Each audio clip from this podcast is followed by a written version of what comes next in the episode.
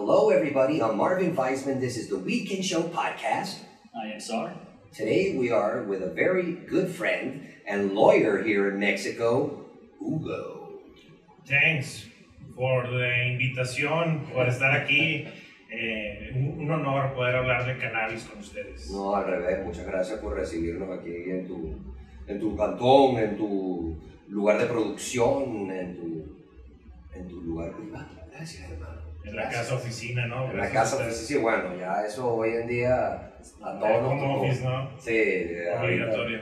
home office obligatorio, pero estamos muy contentos de poder platicar esta parte de... Oh, Oh, oh, oh, he's famous. Eh, de poder platicar sobre la parte legal, ¿no? Porque es muy importante, hay mucha confusión, eh, llevamos muchos años con una ley que comenzó, pero solamente medicinal, esto, pero no se termina de explicar bien. A ver si nos puedes aclarar un poco y a la gente, eso sí, no nos hables como abogado, háblanos como si fuéramos niñitos chiquitos Claro. para que todo el mundo pueda entender, ¿verdad? Porque no es tan fácil entender la ley cuando uno lee un decreto, es así como wow, y por eso existen justamente los abogados y gente como ustedes para que nos puedan ayudar a aclarar las dudas que tengamos. correcto. Entonces, de verdad, bienvenido a The Weekend Show y, y estamos muy contentos que estés aquí con nosotros. Pero sabes que antes de empezar con la ley, queremos un poquito más de ti, o sea, ¿de dónde eres? ¿De dónde vienes? Tienes como un acento más de aquí, del DF. de la Ciudad de México. Soy norteño, este, y sí, claro, ahorita vamos a hablar de toda la parte de legislación y en un, un idioma que sea accesible para, para todos, ¿no? Este, pues yo soy originario de Ciudad Juárez, Chihuahua, tengo siete años aquí en la Ciudad de México, me he especializado eh, en amparos en contra de autoridades, eh, siempre federales, eh, contra leyes, sobre todo tributarias y de comercio exterior. Y pues desde 2016 eh, he estado interviniendo en la parte de cannabis, eh, toda vez que encontramos eh, este criterio, primero que era tesis aislada, que otorgaba ¿no? a, a- de uso lúdico y decía que la prohibición absoluta era inconstitucional. ¿no? Entonces, eh, como nosotros, eh, la formación que tenemos pues es encontrar una norma y ver cuáles son las inconstitucionalidades o debilidades que tiene esa norma para que el contribuyente no, no tenga esa carga tributaria, ¿no? Entonces, cuando yo veo esta sentencia, hago un análisis, pues igual, ¿no? Básicamente veo qué podemos hacer con esta sentencia buscando otras amplitudes y actualmente tenemos más de 100 juicios eh, sustanciándose aquí en la Ciudad de México, donde hay diferentes defensas, prácticamente defendemos cada uno de los proyectos tal y como son, es decir, si tú tienes una empresa farmacéutica y, y estás elaborando un medicamento a base de cannabis, farmacológicamente, así metemos tu proyecto. Si tú estás elaborando un medicamento de extracto de cannabis de forma herbolaria, tradicional, por decirlo así, así estamos metiendo tu proyecto. Si tú este, quieres eh, o tienes X producto, también lo metemos justificando el por qué eh, o cuál es el beneficio o a qué sector va dirigido ese producto y empezamos con lo, con lo medicinal y actualmente, como ustedes saben, los proyectos de legislación ya contemplan también la parte lúdica, ¿no? incluso la comercialización lúdica, que todavía estos no entran en vigor y es puro aire, por decirlo así, pero ya eh, otra vez la sentencia esta originaria que les digo eh, nos da la oportunidad de que se pueda vender o comercializar a personas de forma lúdica. ¿Por qué? Porque pues eso eh, debe de imperar en cualquier comercio libre. Si hay un consumidor de una manzana, él puede decidir si planta un árbol y espera que crezca y recoge el fruto o si va a una tienda y compra la manzana. E- Esa es, una, es parte del sistema que ahora tenemos y de las libertades humanas, ¿no? Y, y obviamente si hay una persona que puede facilitar ese producto a un usuario, incluso puede hacerlo eso de forma internacional y, Obvio. y- y llevar los productos hechos en México a otros países ¿Cómo se hace? y traer riqueza de otros países a. México para que aumente ¿no? la economía nacional de forma natural, ¿no? Entonces, eso es lo que estamos incitando. Así de simple, ahorita que me decías cuál es la forma en cómo estamos argumentando esto, pues de esta forma, o sea, de hecho es una forma que también he cambiado, porque en los amparos contra leyes regularmente es como, pones el concepto 1 y luego el 2 y luego el 3 y luego el 4 y luego el 5 y luego el 7 y por si no pega el 1 que te pegue el 2 o el 3 o el 4, ¿no? Ajá, dale, a ver cuál te pega, ¿no? En la defensa que estamos haciendo nosotros no lo hacemos así. Nosotros lo que hacemos es, es esto lo que está pasando. Exacto. Es esta la violación. Es esto lo que quiero que me resuelvas. Punto. Y así los encajonamos, a lo mejor nomás metemos una carta, pero no tienen de otra más que estudiar esa carta.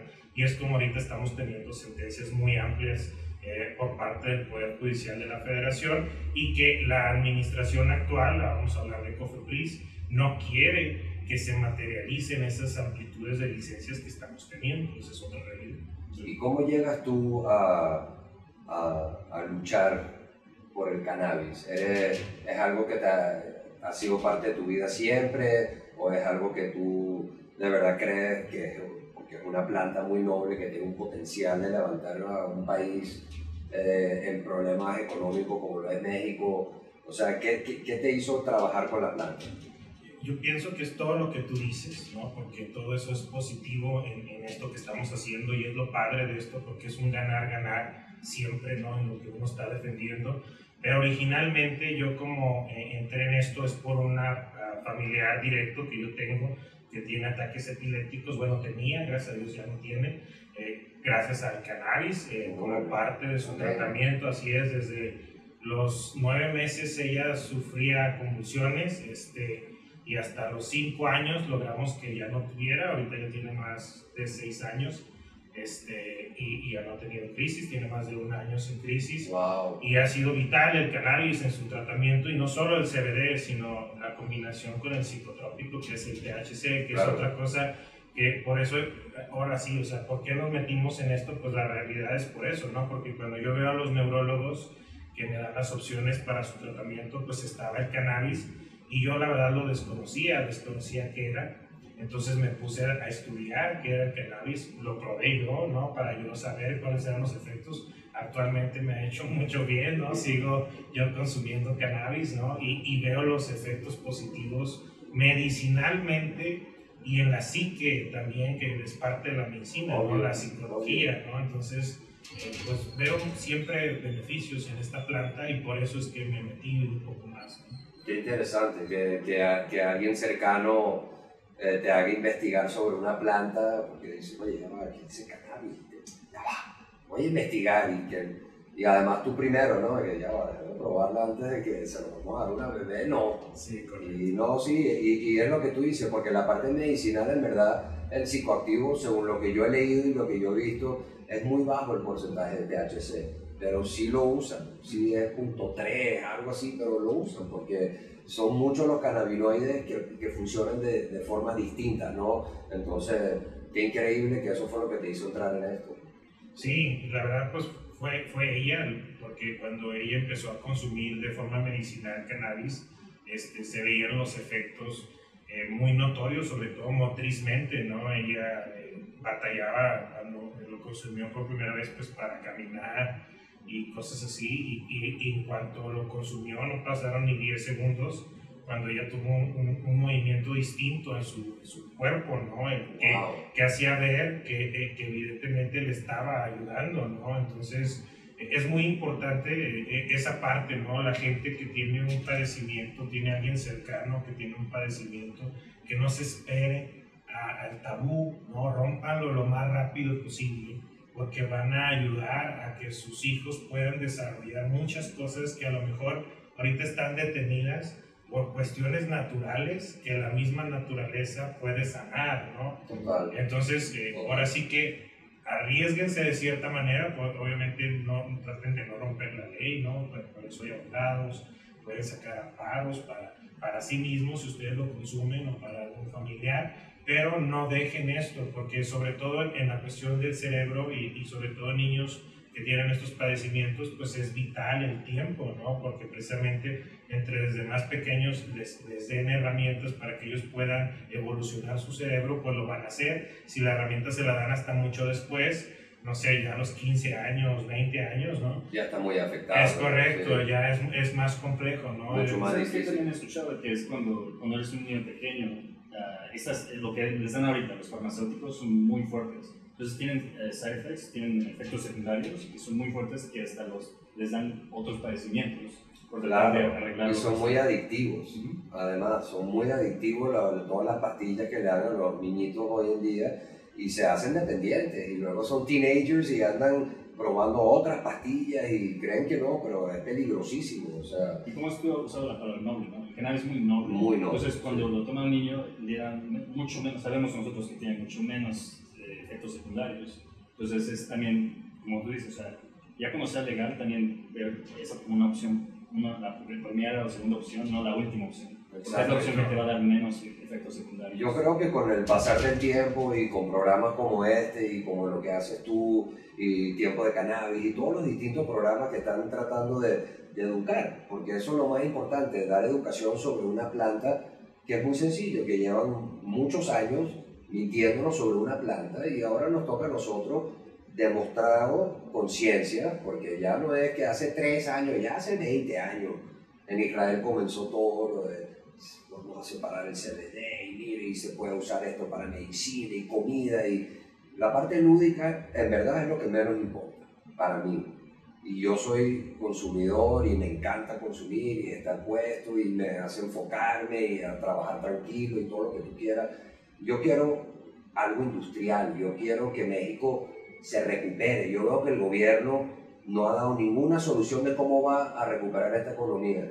Y la solución es muy sencilla, es liberar la planta y dejar que México regrese a sus raíces y que el planeta entero regrese a sus raíces. Usar el cáñamo para todo y ya no de- seguir destruyendo el planeta.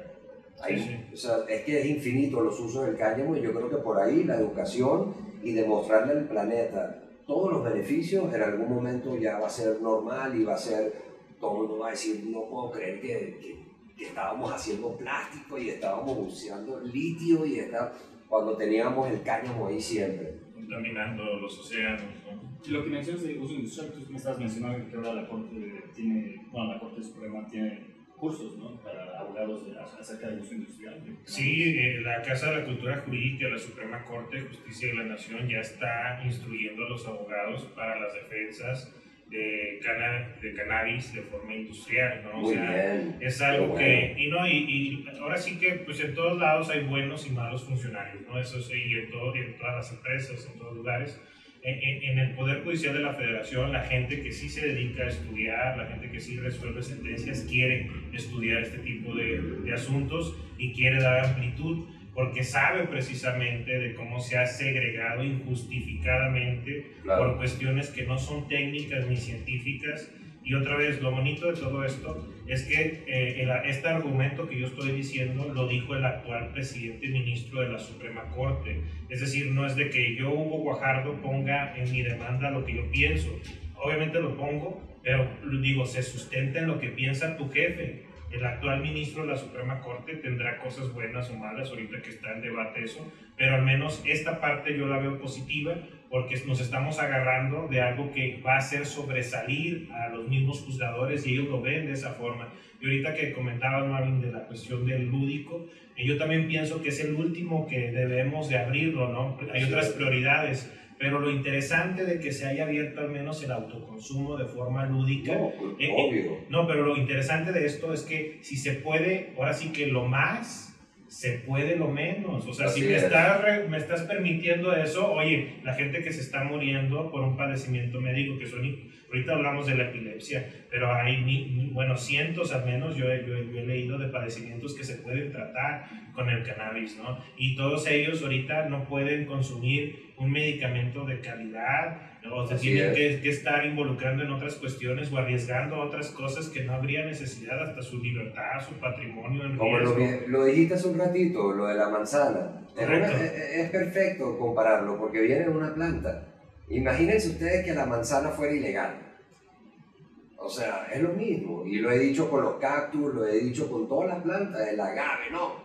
El agave es ilegal. Ya no se puede tomar más tequila ni mezcal. Yo quiero ver qué pasa aquí en México. Sí, saltan todos, ¿no? No, Entonces, y porque no saben el beneficio del cáñamo, ¿no? Como, como lo comentan, o sea, Sí. puede ser un sustituto de textil, de papel, o sea, en lugar de sembrar árboles, por ejemplo, vi el presidente de la República que dijo que iba a hacer un convenio con Estados Unidos que para que en Centroamérica por cada árbol que se sembrara o algo así se otorgaran visas, ¿no? A sus ideas que él tiene. Pero que sea de cáñamo. Sí, ah, pero es eso, o sea, eh, si vemos realmente en producción y en ecología y todo, conviene sembrar caña. No, claro, ya no hay que tirar más árboles para construir nada.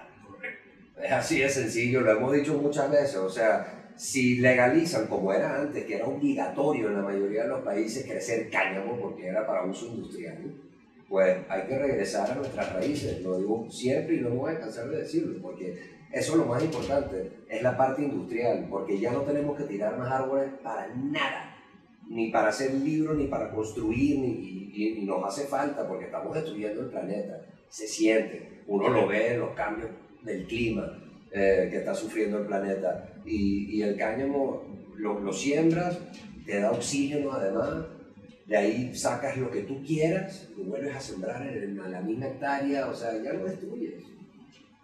Es, importantísimo. lo lúdico es chévere y sí, quiero, pero como tú dices, si pueden lo lúdico, pues vámonos a lo más básico.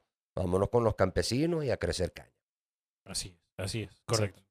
Oye, estás hablando del ministro y estás hablando de su, lo que acaba, lo, no lo que está pensando, pero su punto de vista, ¿no? En este tema cambiando un poquito de lo que estamos hablando, este, ¿tú cómo ves lo de ahorita, lo de lo que acaban de pasar, ¿no? El transitorio que pasaron acerca del Poder Judicial, esa parte de donde le van a dar dos años más, ¿tú piensas que este ministro lo, va, lo van a aceptar una vez que lo declaren inconstitucional y se vayan a todo esto? ¿Crees que él está a favor o, es algo que también él dijo, ¿a quién metió esa madre? ¿A quién se le pues, ocurrió? yo, yo, creo que hemos visto que la relación del ministro y el, y el actual presidente pues es muy cercana, ¿no? Entonces, por eso, pues hicieron lo que hicieron. Yo, yo pienso que va a traer pros eh, lo que hicieron en la realidad, o sea, en la materialidad, porque sí creo que es un ministro lúcido, sí pienso eso.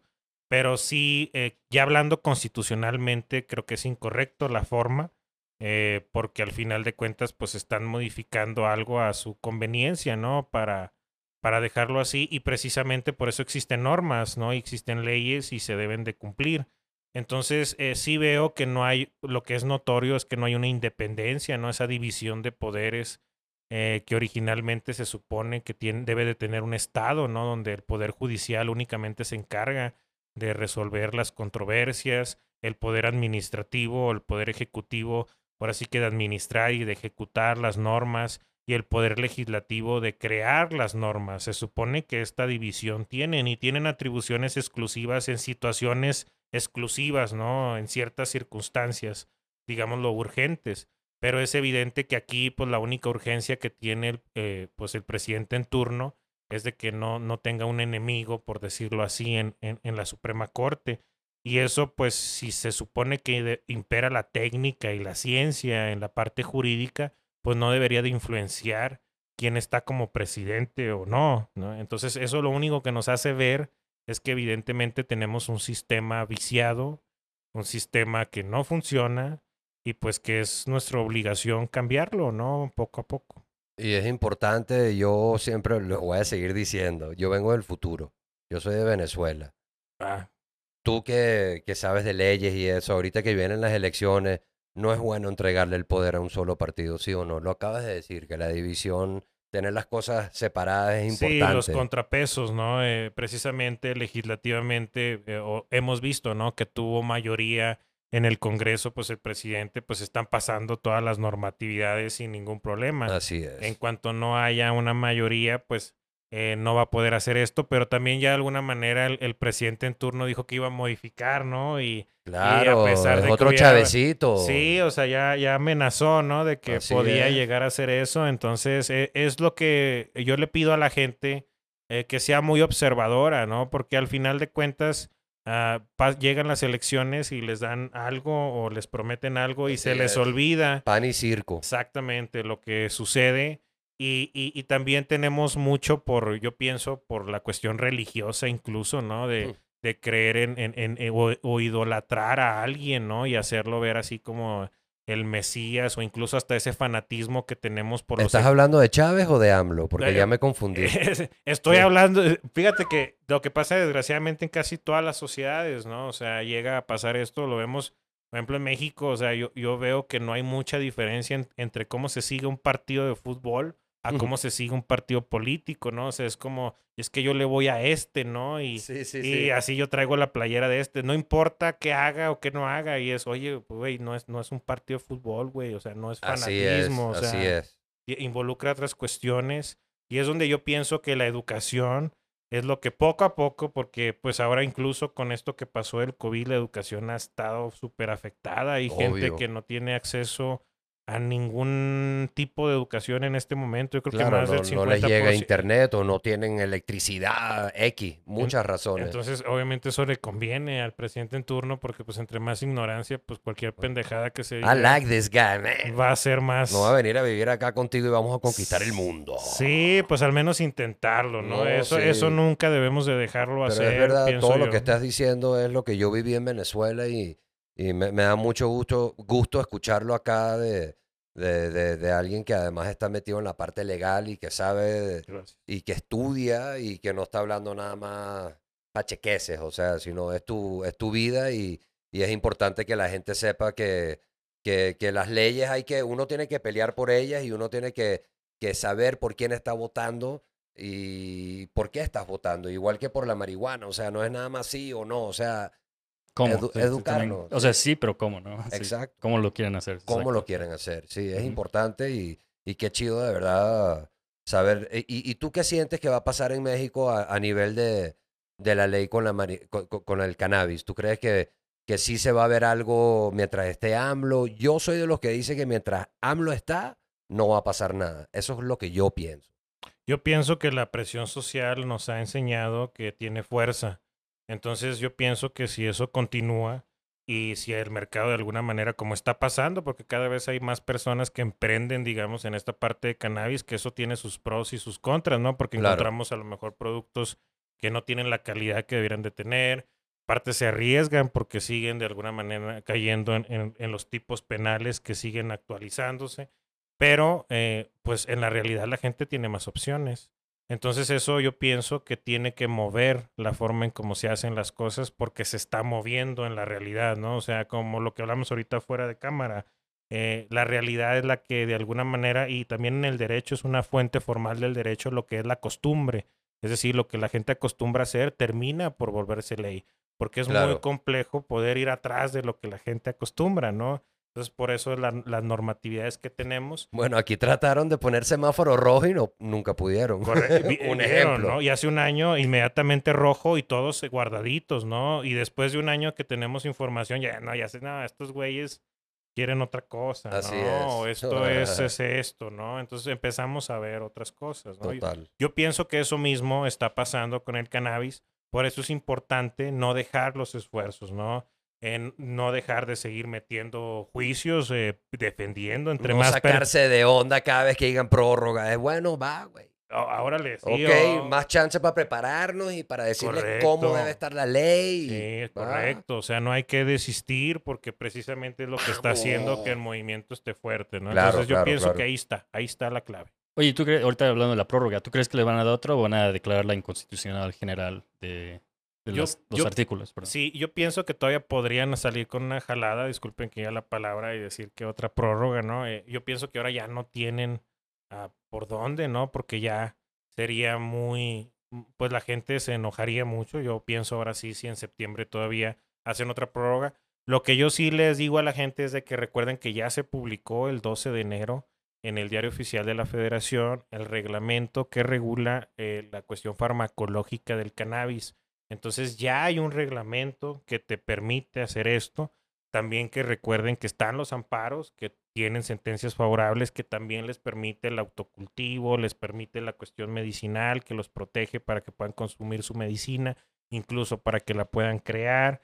También así se están otorgando amparos para que la gente pueda producir medicina para otras Tú personas. nos consigues esos amparos a nosotros. Sí, así es, Va. es correcto, ¿no? O sea, Ya sabemos lo que vamos a hacer. ya pues Are ya, ya, ya tiene un rato ahí en su defensa, la verdad, ya tiene un rato su defensa y es lo que estamos haciendo, ¿no? Y nosotros eh, con transparencia les decimos a nuestros clientes pues todo lo que pasa, ¿no? Porque pues obviamente la autoridad nos pone trabas bien pendejas para que nosotros no podamos eh, llegar a los resultados que buscamos, porque ellos no quieren que, que la gente tenga licencias, ¿no? Entonces, eh, les decimos a la gente y cómo enfrentamos esos problemas y, y gracias a Dios cómo estamos teniendo resultados favorables. Qué bueno. Entonces, seguir con eso, ¿no? Claro, claro, es importante y, y que la gente sepa que esto es la realidad, ¿no? Que, que sí, eh, obviamente el gobierno nos los va a poner difícil, es lógico, pero si tienes buena asesoría y, y un buen abogado que entiende la ley y sabe qué sí se puede y qué no se puede, porque eso es lo que yo también he estado hablando últimamente con mucha gente, que me dice, ¿cómo monetizamos? Y yo, pues busquemos los negocios que sí se puedan hacer ahorita, como eventualmente traer comida de perro con CBD, o, sea, cosas legales, güey. La, eh, parte de farma con punto 3, bro, si tienen lana y quieren invertir en la industria, eso es lo que se puede hacer ahora. Sí, claro. Entonces es cuestión de sentarse y buscarse gente que sabe y, y sacar los amparos o los permisos o lo que sea y ser pacientes, porque no es fácil legalizar marihuana. No es fácil y hay que entender también esa parte, no es fácil. Correcto, es correcto. Oye, hablando de, de la parte de abogado, ¿cómo, cómo entraste a lo de... a- a- ¿Por qué quisiste ser abogado? ¿Fue porque estabas en la frontera y viste lo del comercio internacional y querías como... Dice mi mamá que desde chiquito me gustaba jugar con papeles. Dice, me, me, me agarraba jugando con papeles. Y, y, y la verdad siempre me decía la gente que yo debería ser abogado. No sé, o sea, yo creo que me escuchaba hablar. Pero los papeles han podido ser para forjar. Se- y ahora sí, ahora sí. Antes no, ah, pero ahora sí. Eh, y entonces, como que es, eh, yo siempre tuve la inquietud de otras ah, ciencias o estudiar otra cosa.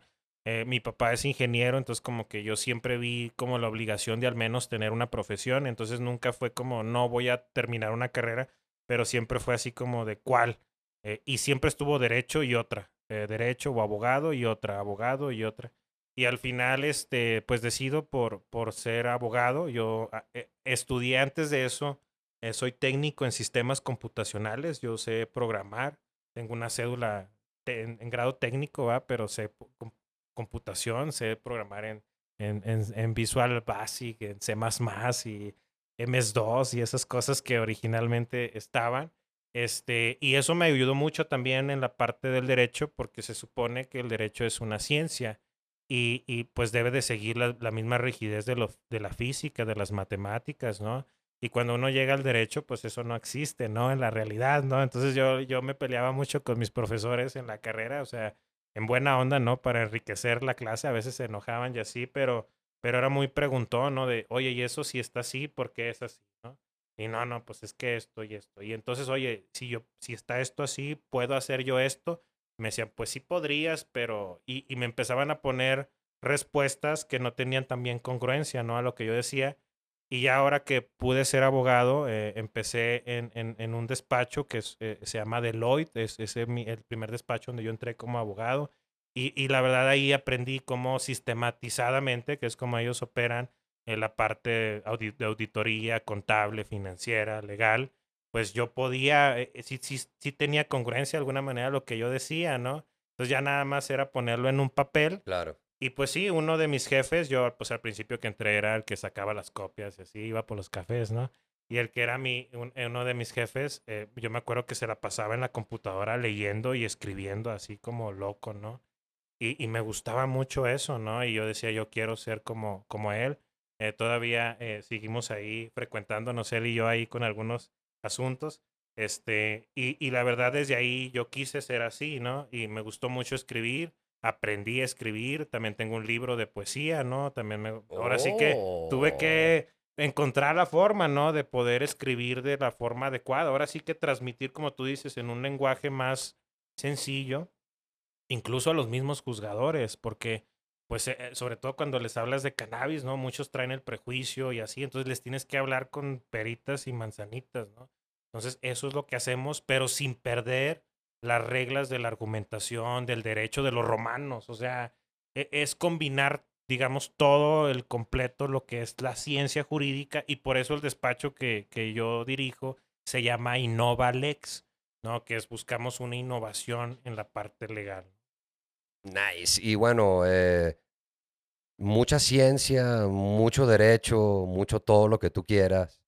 no te he visto fumar Ah, cierto. y nosotros queremos saber cuándo fue tu primera vez eh, disfrutando o no, porque hay gente que la primera vez no lo disfruta tanto, pero cuándo fue tu primera vez y, y cómo ha sido tu, tu relación con, con la Con planta. el cannabis. Sí, de hecho puedo contar así exactamente cómo fue. Porque la primera vez eh, hice la, la mala, tuve la mala experiencia porque yo estaba bajo el consumo del alcohol. Entonces me ofrecieron cannabis Igual. y yo dije, va, bueno, porque justamente es como cuando empezaba a estudiar esto, dije, bueno, y, y le entré y guacareé y Claro. tuve así una paranoia muy fea. Yo dije, eso no es para mí. Y después de eso, como a los cuatro meses, fui a un concierto, un- a un Vive Latino aquí en la Ciudad de México. Y me topé a una persona, amigo de una amiga que yo no conocía, pero pues era eh, ahora sí que 420 y súper buena onda. Y le platiqué mi experiencia y me dice, no, güey, es que lo hiciste mal, güey. Mira, si ahorita él traía ahí un porro, si ahorita le fumas va a ser totalmente diferente. Dice, obviamente tú sí no quieres, fumes, va, pero dije, no, pues ya como que me dejó pensando. Y, Y dije, ese día no habías chupado todavía. no había tomado, había tomado más agua, ¿no? Este, para mantenerme hidratado en el concierto. Y, y no, fue una experiencia súper padre. Ahora sí que la música, a mí me encanta la música, entonces escuchaba así impresionante, ¿no? A la banda, las luces. Cómo te despierta los sentidos, ¿no? Sí, fue Sí, increíble. para, para la música Sí. es de lo que más hablo en tiempo de cannabis. es- sí. Yo escucho música sober y chido y la, la, la disfruto y, y alucino y digo, wow, qué talento, pero hay algo que me conecta con la música cuando yo fumo. Y cuando y, y la disfruto de otra forma y tengo una conexión mágica con la música, que es lo que tú estás diciendo. Sí. Sí, yo lo experimenté eso la primera vez y, ¿Y qué edad tenías? eh, no hace mucho, digo, hace cinco años, cuatro años y mucho que yo empecé a consumirla. O sea, tenías como 14 años. Exactamente. Exact- Exactamente. Tenía como 26, 27 años. Tengo Ándale. 32 ahorita. Ok, Claro. ok. Oye, y tu, bueno, no sé, ¿tu familia sabe que utilizas cannabis? ¿O tus sí, familiares, pobre amigos? mi familia, yo siempre he sido muy abierto con ellos. Siempre me han dicho, ¿por qué no eres un niño normal, güey? No, porque yo pues hago algo y les digo, ¿no? O sea, pues Eso es lo normal. Pues sí, pues mejor, ¿no? O sea, Ojalá que sí eh, Al. Chile con tu sí, familia. o sea, la verdad. Y, y sí, me sorprendió porque yo soy franco. Creo que yo nunca había sido discriminado en mi vida hasta que empecé a consumir cannabis. O sea, empecé a, a- sentir esos rasgos discriminatorios de, ah, no, ese güey es pacheco, ¿no? No, ese güey como que no, no, no hay que tomarlo en serio, ¿no? Y así como, ah, cabrón, o sea, ¿por qué hace tres meses que no consumía, güey? Me tomabas como un abogado chingón, güey. Y ahora que sabes que fumo mota, güey, ya no, güey. O sea, que Sí, está muy loco eso. Sí, o sea, y, y yo me ponía a pensar, dije, si me pasa a mí, dije, pues de algún grado tengo mi cédula que me protege, mis juicios, ¿no? O sea, hay una experiencia que me avala, ¿no? No nada más es mi palabra. Pero digo, ¿qué pasa con la gente, o sea, que está empezando a conseguir un trabajo o algo y que tiene el consumo de esta planta, ¿no? Y, y, y, y se le impide, ¿no? Esa discriminación laboral eh, y en todos los aspectos, ¿no? Incluso hasta de pareja, ¿no? Cómo las parejas empiezan a discriminar con eso, ¿no? Marihuana, ¿no? Y así, ¿no? Entonces digo, güey, qué pedo, ¿no? Y sí, o sea, entré de- ahora sí que a un mundo que no, yo no pensé que me fuera a rozar, pero sí. Claro. Sí. Y ese es uno de los puntos que siempre se le olvida a la gente, la discriminación. Uf. Sí, que es algo muy grande que, que esto nos da, ¿no? Que, que vas de una persona regular a un criminal solo Correcto, por fumar sí. marihuana. Like- Sí, ya eres como alguien peligroso, ya, Sí. ay, güey. como- Gangster. Sí, así como, güey, es que tú, ¿y dónde la consigues? ¿O qué pedo? Por eso, autocultivo, autocultivo Sí. todo el mundo. Pronto van a empezar a ver los videos de autocultivo de The Weekend Show. Eh, Oye, pero- todo pero- el mundo debería crecer, ¿sí o no? Correcto, sí. Es ¿Y has crecido tus cocos? Eh, perdón. ¿Has crecido tus cocos que te has encontrado? Sí, de hecho ahí, ahí tengo un autocultivo ahorita si quieren, o sea, ya me queda muy poquito, pero sí, sí he hecho mis... Me, me ha salido medio flaco, la verdad, este, porque no tengo mucha luz solar aquí en, Claro. En, en el espacio que tengo, pero sí, este, me gusta mucho, la verdad. Y si la gente quiere platicar contigo y buscarte en las redes, ¿cómo te consigue? Bueno, sí, porque antes de eso, tienes algo como en redes, ¿no? Tienes como un Facebook que tienes muchos seguidores. ¿De qué se trata eso? Sí, mira, tenemos una página que se llama Jurisprudencia SCJN. Ujú. En Facebook tenemos casi 200 mil seguidores, poco más de 180 mil. Este es una página donde empezamos a poner criterios de la corte, que es otra de las razones por las cuales yo soy lo de cannabis, ¿no? Pues estoy con la defensa de cannabis. porque pues al actualizar esa página, eh, cada semana se publican criterios de la Corte. Lo que nosotros hacemos es que de la página oficial de la Suprema Corte los ponemos en la página de Facebook. Ahorita pues hay miles de plataformas que hacen lo mismo, pero hace siete años que empezamos nosotros, pues yo creo que éramos de los primeros. Entonces tenemos muchos seguidores por ello, ¿no? Porque pues la gente eh, eh, eh, veía un meme y luego de repente veía un criterio, ¿no? De la corte y pues ya entre, entre que estudiaba y tiraba guasa, ¿no? en el Facebook, ¿no? Empezamos a hacer eso y funcionó. Y pues actualmente tengo esa, esa página, ¿no? Esa plataforma. Entonces ahí nos pueden, que contestando a tu pregunta, ahí nos pueden seguir. Este, ahí está el teléfono de contacto. Otra ¿Cómo vez. se llama otra vez? Repite. Es jurisprudencia SCJN. SCJN. Sí, así es. I like it, man. ¿No es la Suprema Corte de la Justicia de la Nación? Abreviados podría ser como eso, así Ok. es. SCJN. correcto. Y luego, pero eso es una cosa. Y luego tu empresa es Lex. Es InnovaLex. InnovaLex, ujú. Sí, y también InnovaLex lo pueden encontrar en redes sociales, también en Facebook eh, eh, es donde tenemos la plataforma. También tenemos una página web. También ahí ponen InnovaLex Group en, en Google y ahí les aparece la, lo que tenemos del despacho. En, en el despacho, pues, como les digo, yo, yo soy fiscalista originalmente, llevo materia tributaria. Entonces, eh, tenemos clientes o defensas de eso todavía, de comercio exterior, eh, de, de corporativo, creamos empresas, ahorita creamos empresas de cannabis, llevamos ahorita también la defensa de cannabis.